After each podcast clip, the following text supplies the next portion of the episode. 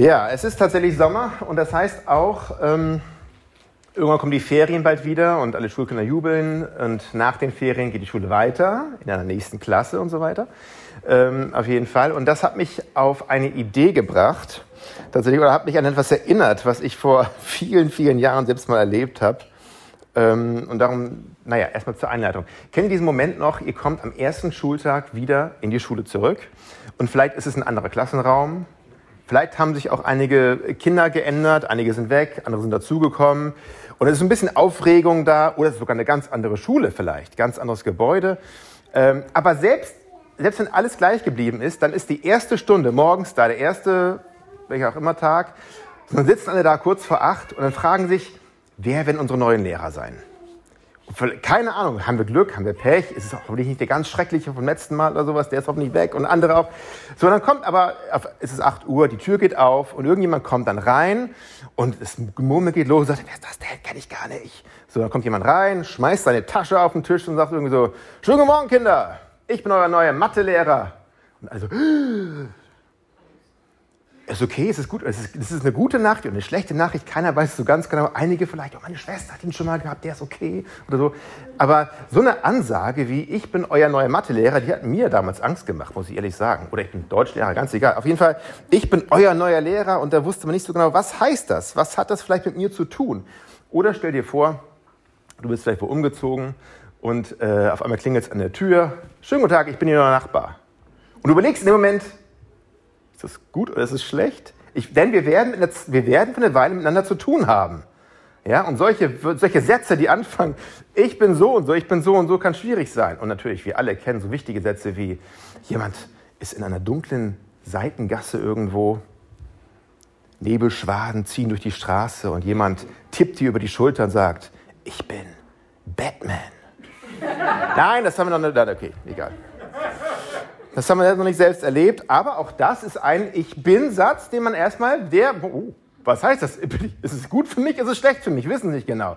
Aber wir wissen, es gibt im Johannesevangelium besonders viele, viele Ich bin-Sätze, na, so viele nicht, es sind sieben insgesamt, wo Jesus auf jemanden zugeht oder auf eine ganze Menschengruppe zugeht und sagt, ich bin das und das und das. Und äh, von diesen sieben tatsächlich die sind alle sehr unterschiedlich in ihrer Aussage, was Jesus damit sagen will. Aber ich möchte mal heute die allererste von diesen Ich bin Predigten uns in Erinnerung rufen und die mal so in den Raum stellen und was die zu sagen hat. Denn tatsächlich ist auch hier das Gleiche. Wenn Jesus sich vorstellt mit Ich bin und was auch immer jetzt kommt, dann ist das nicht nur irgendeine Aussage wie Ich bin ein Lehrer oder ich bin ein Nachbar. Nein, ich bin dein neuer Mathelehrer, ich bin dein neuer Nachbar. Und wenn Jesus sagt, ich bin was auch immer, hat was mit dir und mir zu tun. Das ist niemals gemeint als irgendeine Information, wie für die ganze Welt. Das ist zwar auch der Fall, aber auch für dich und auch für mich. Und deswegen ist es eine sehr persönliche Sache und das sollte uns ähm, zumindest zum Nachdenken bringen. Genauso wie die Aussage, ich bin der neue Mathelehrer. Mindestens so doll, wenn nicht sogar noch viel mehr. Mal schauen, ob wir vielleicht noch die Zeit haben, oder in den nächsten Monaten sich die Gelegenheit gibt, dass wir noch die anderen Ich bin Sachen uns angucken. Aber heute geht es tatsächlich um diese Aussage von Jesus. Ich bin das Brot des Lebens. Und bei Brot des Lebens, bei diesem Vers alleine, haben wir wahrscheinlich solche Bilder wie diesen hier im Kopf. Ja, schon mal auf einem Kalenderblatt gesehen. Ich bin das Brot des Lebens, ganz nett. Oder wie das hier vielleicht auch. Jesus Christus spricht hier darauf, ich bin das Brot des Lebens, ganz nett. Oder das hier, das ist noch mehr Kalenderblatt, ich bin das Brot des Lebens und so weiter.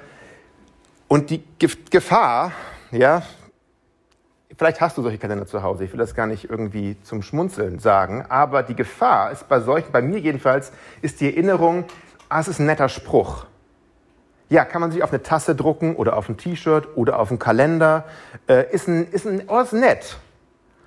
Was wir außer Acht lassen, so schnell bei, diesen, bei dieser ersten Ich Bin-Predigt sozusagen, die Jesus macht, bis zu diesem Zeitpunkt war Jesus ein Rockstar. Gefolgt von Massen. Er ist der Tollste, er ist der Beste, er ist der Größte. Und dann kommt diese Predigt, wo er diesen Satz sagt, und danach laufen die Leute in Scharen davon. Und sie wollen nichts mit ihm zu tun haben. Die allermeisten, bis zu dem Punkt sogar, dass er seine Jünger diese berühmte Frage äh, fragt, nämlich, wollt ihr etwa auch gehen? Das ist ein Wendepunkt für ihn tatsächlich. Und das wird so ein bisschen, das gerät in Vergessenheit, wenn man an solche Bilder denkt. Man denkt ach, wie süß, ja. Oh, bisschen Brot, ein Croissant, schön, irgendwie. Aber das ist nicht, nicht der Zusammenhang, in dem dieser Satz fällt. Also ist die Frage, was heißt das für dich und für mich, wenn Jesus sagt, ich bin das Brot des Lebens? Das wollen wir uns heute angucken. Und ich freue mich darauf. Ich muss ehrlich sagen, auch wenn ich heute der Einzige bin, der Spaß hat an diesem Text. Ich habe mich richtig gefreut, das vorzubereiten. Wir sind in Johannes 6, falls ihr selbst mitlesen wollt, in euren eigenen Bibeln oder Handys oder auch auf dem Bildschirm. Johannes 6 ab Vers 1. Und das, wir werden einen größeren Text lesen. Ich grätsche zwischendurch mal so rein und werde einiges sagen. Denn das Problem ist folgendes, komme ich gleich noch zu. Ähm, warum wir so viel Text lesen müssen. Also Johannes 6 ab Vers 1. Danach ging Jesus auf die andere Seite des Galiläischen Meeres, das auch als See von Tiberias bekannt ist. Eine große Menschenmenge folgte ihm, weil sie seine Wunder sahen, mit denen er die Kranken heilte. Große Menschenmenge also. Jesus stieg in die Berge hinauf und lagerte dort mit seinen Jüngern. Es war kurz vor dem jährlichen Passafest, das die Juden feiern. Als Jesus seinen Blick hob, sah er eine große Menschenmenge auf der Suche nach ihm, die Berge heraufkommen. Er wandte sich an Philippus und fragte, Philippus, wo können wir so viel Brot kaufen, dass all diese Menschen zu essen bekommen? Er stellte Philippus jedoch nur auf die Probe, denn er wusste schon, was er tun würde. da geht schon los. Jesus sieht also eine riesige Menschenmenge. Und ich, okay, es ist nicht jetzt Gottes Wort, aber ich stelle mir das wirklich so vor, dass in dem Moment, wo er sieht, was passiert, hat er einen Gedanken. Und da kommt für ihn eine Predigt zusammen, ja, und sagt, jetzt weiß ich, was ich sagen werde. Und zwar wird es eine gigantische Predigt werden, die er jetzt hält. Keine Sorge, so lange wird meine heute nicht dauern. Diese Predigt dauert ungefähr zwei Tage für ihn. Das ist eine Botschaft, die er sagen möchte. Und die hat auch mal eine Pause, die Predigt, wie wir gleich sehen werden. Diese Predigt wird sogar an mehreren Orten stattfinden. Multisite-Predigt, ganz, ganz modern. Jesus kannte das schon. Er wird sich bewegen an mehreren Orten, aber es ist die gleiche Predigt. Es geht um den gleichen Punkt, den gleichen Gedanken. Und Jesus hat tolle Illustrationen eingebaut in die Predigt. Viel, also seine Illustration ist nicht nur irgendwie so ein Bild an Overhead-Projektor oder Overhead, oh Schreck, Beamer, sondern seine Illustrationen sind Wunder. Und die beiden Wunder kennt ihr. Das erste Wunder ist die Speisung der 5000, die Brotvermehrung. Ist eine Illustration, um seinen Punkt zu machen. Und das zweite ist der Seewandel. Kennen wir auch. Das sind aber beides Illustrationen, um einen Punkt rüberzubringen für ihn. Und er, er fühlt, also alles zielt auf diesen einen Satz, bin das Brot des Lebens.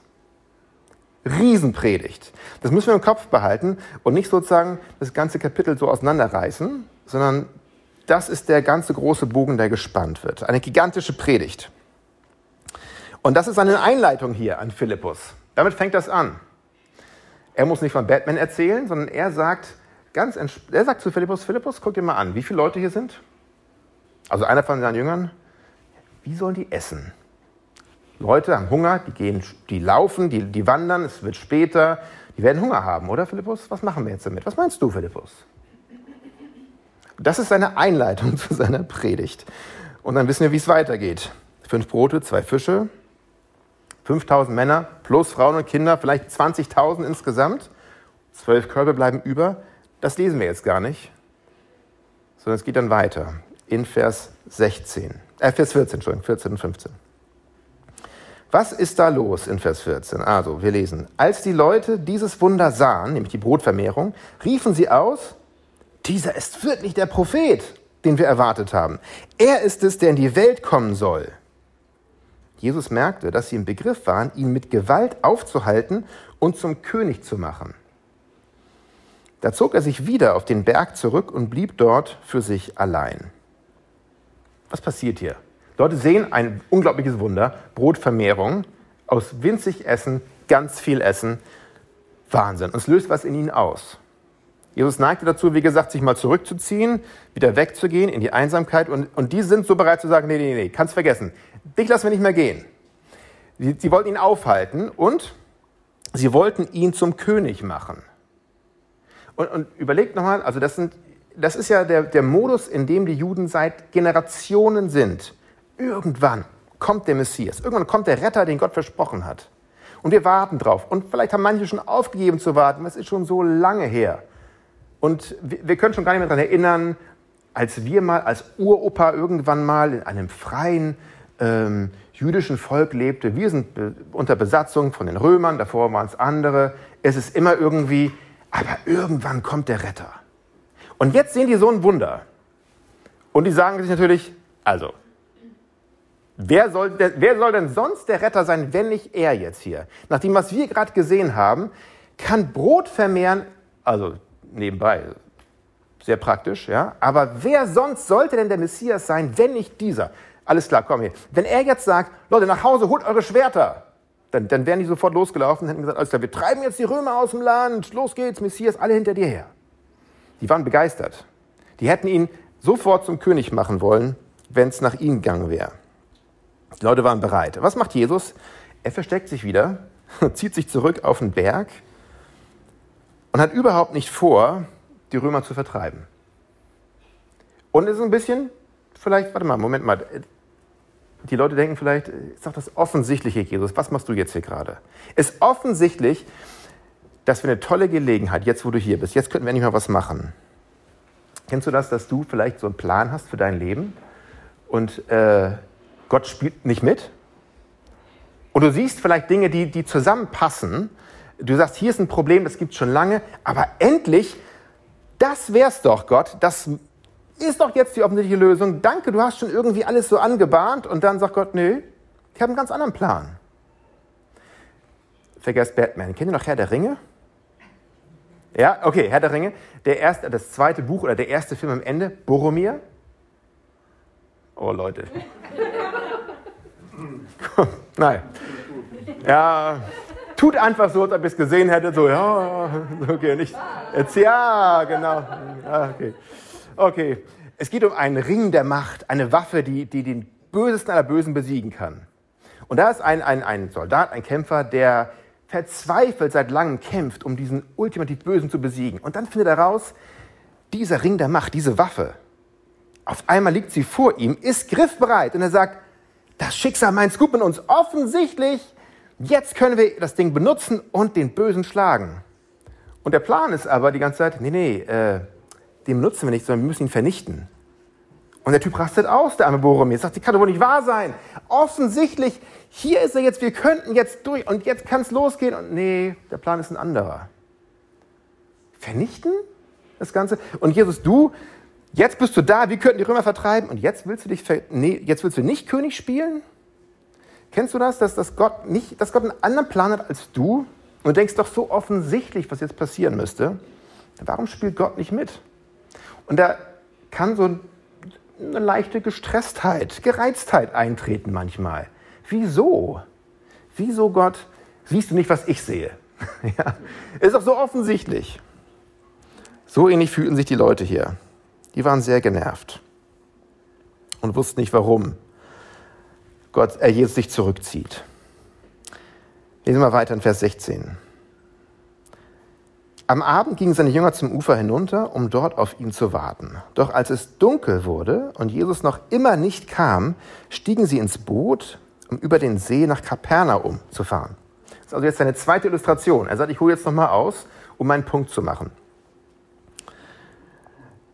Da, über, äh, da, überraschte sie auf dem See ein Sturm, der das Wasser aufpeitschte. Sie waren etwa fünf Kilometer weit gekommen, als sie plötzlich Jesus übers Wasser auf ihr Boot zukommen sahen. Sie erschraken fürchterlich. Doch er rief ihnen zu, ich bin es. Eigentlich steht da nur ich bin, aber das S brauchen wir für die Übersetzung, das können wir nicht so gut aussprechen auf dem Deutschen. Ich bin es. Habt keine Angst.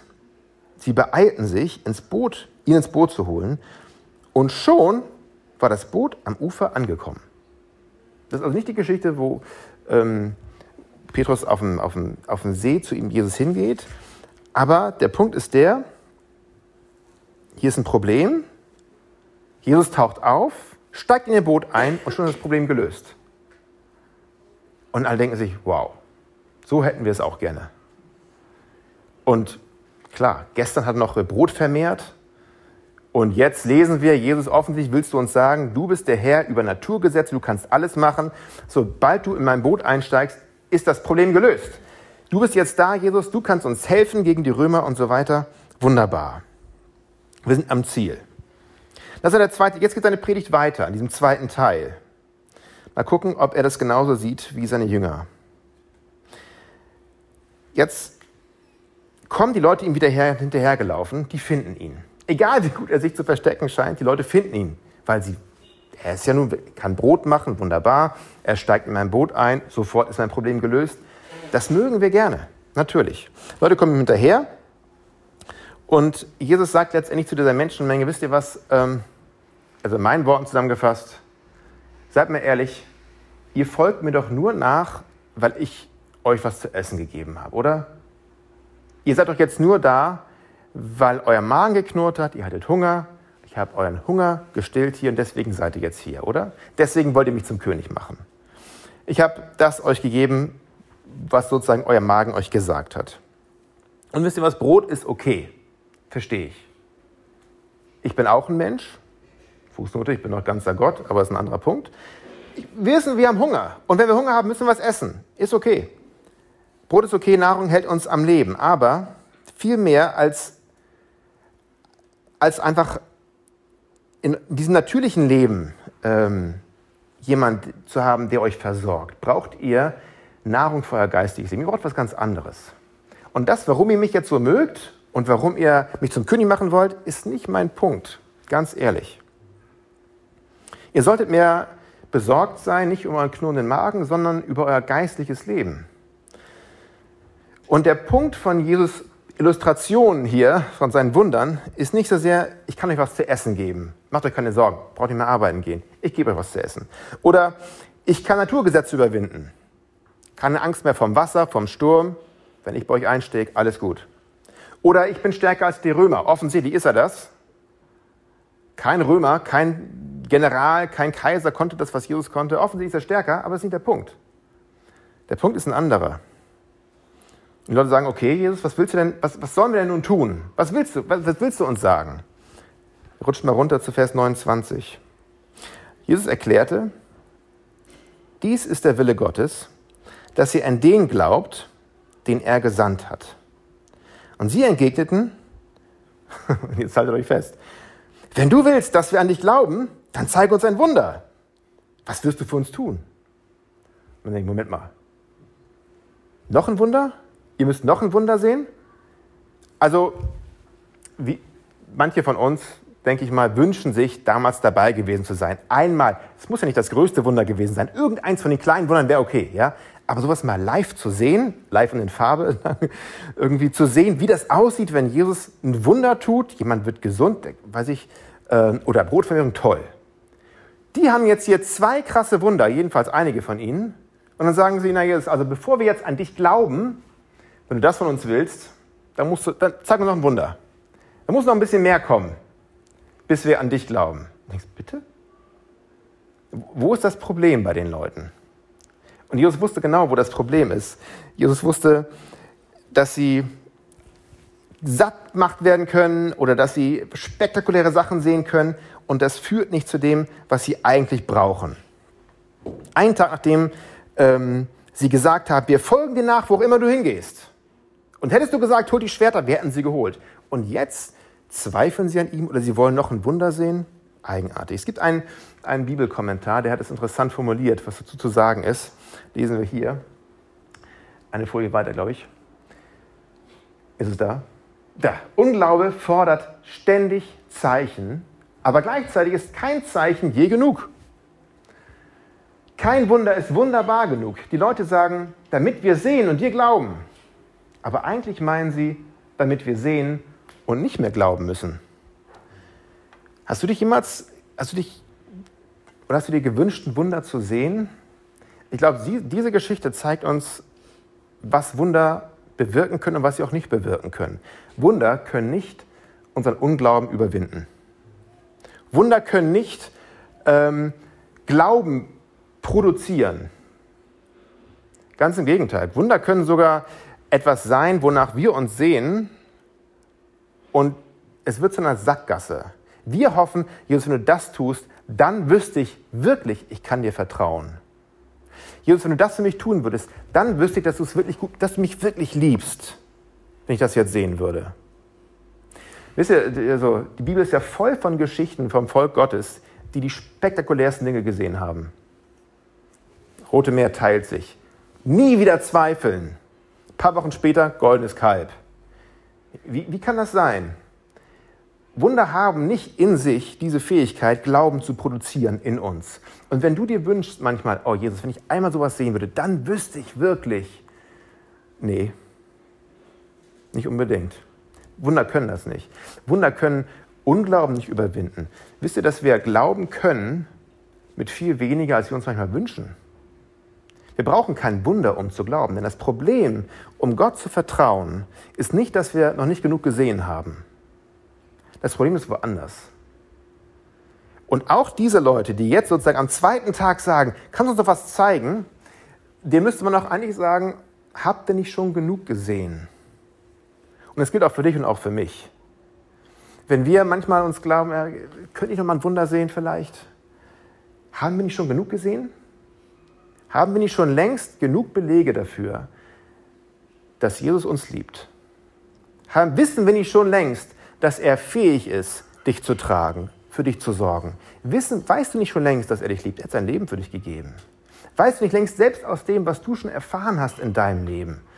Wenn du, ich weiß nicht, ob du ähm, Tagebuch führst oder irgendwie dir mal Notizen machst, Journaling oder sowas, super Sache, mach das. Weil wir sind extrem vergesslich. Und das geht, glaube ich, nicht nur mir so. Aber wenn du irgendwann mal da durchgehst, was habe ich denn vor zehn Jahren einmal reingeschrieben? Du würdest feststellen, da sind mehrere Einträge drin, wo du sagst, jetzt will ich nie wieder zweifeln.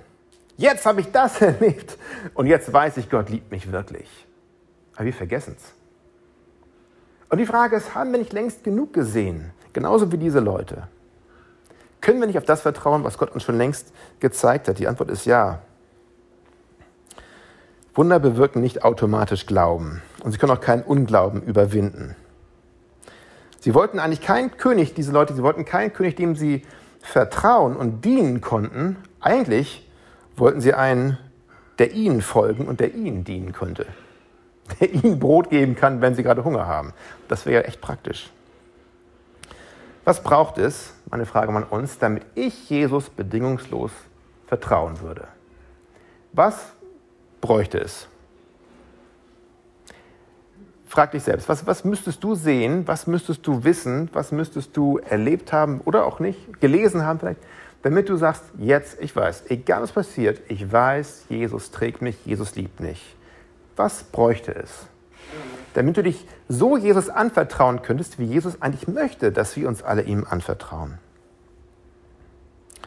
Habe ich da irgendeine so unbewusste Liste an Dingen, die mir zeigen, unbewusste Liste, sage ich, die, die mir eigentlich sagen, oh, wenn ich das sehen würde, dann, dann würde ich ihm vertrauen vielleicht.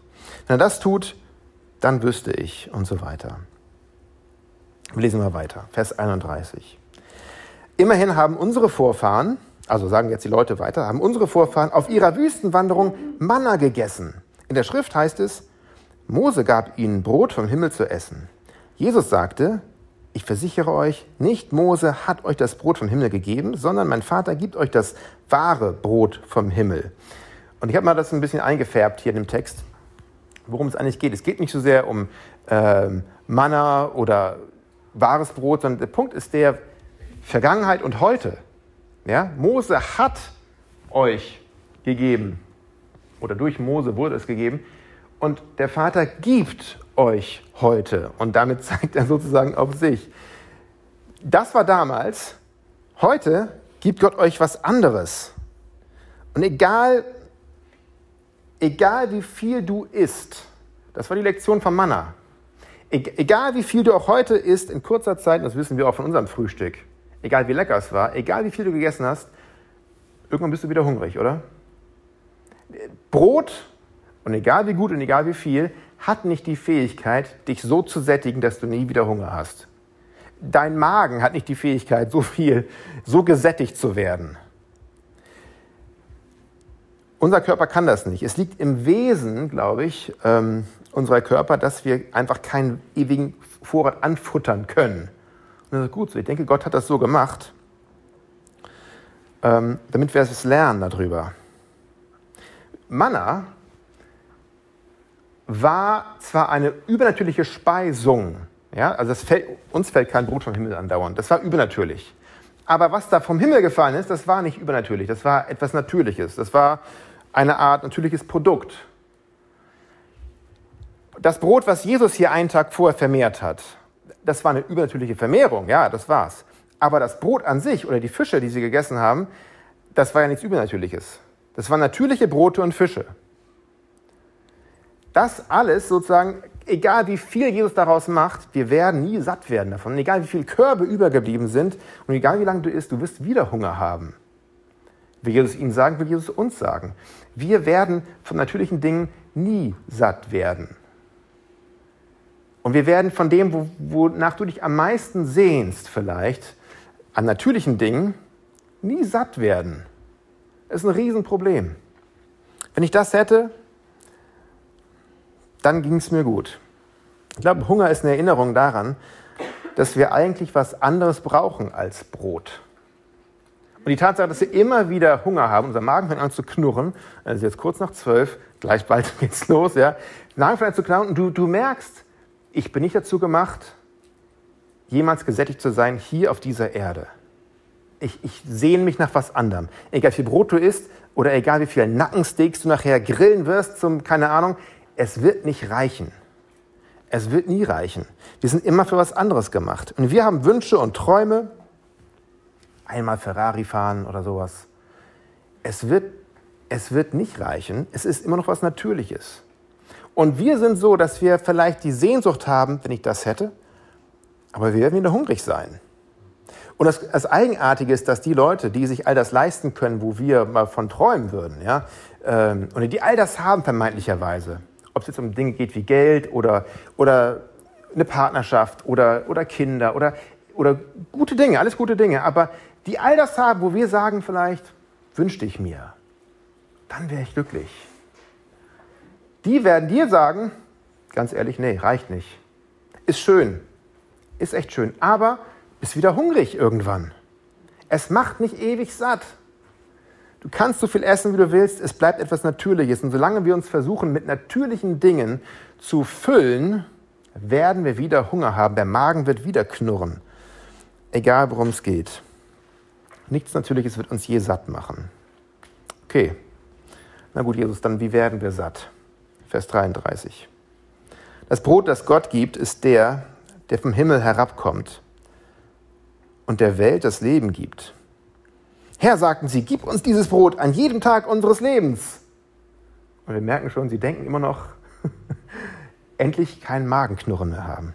Jeden Tag unseres Lebens. Jesus erwiderte, ich bin das Brot des Lebens. Wer zu mir kommt, wird nie wieder hungern. Wer an mich glaubt, wird nie wieder Durst haben. Und jetzt geht den Leuten Licht auf. Ah, du hast ja was ganz anderes vor, als was wir jetzt so gedacht haben. Du hast irgendwie, du siehst ein anderes Problem als das Problem, das wir gesehen haben. Und das, was du eigentlich geben möchtest, ist was anderes, als was wir haben wollten. Du willst gar nicht unser König werden? Du willst gar nicht die Probleme beseitigen, die wir als so ganz dringend empfinden, nämlich knurrender Magen und Römer. Du hast was anderes vor? Ihr sagt, ja.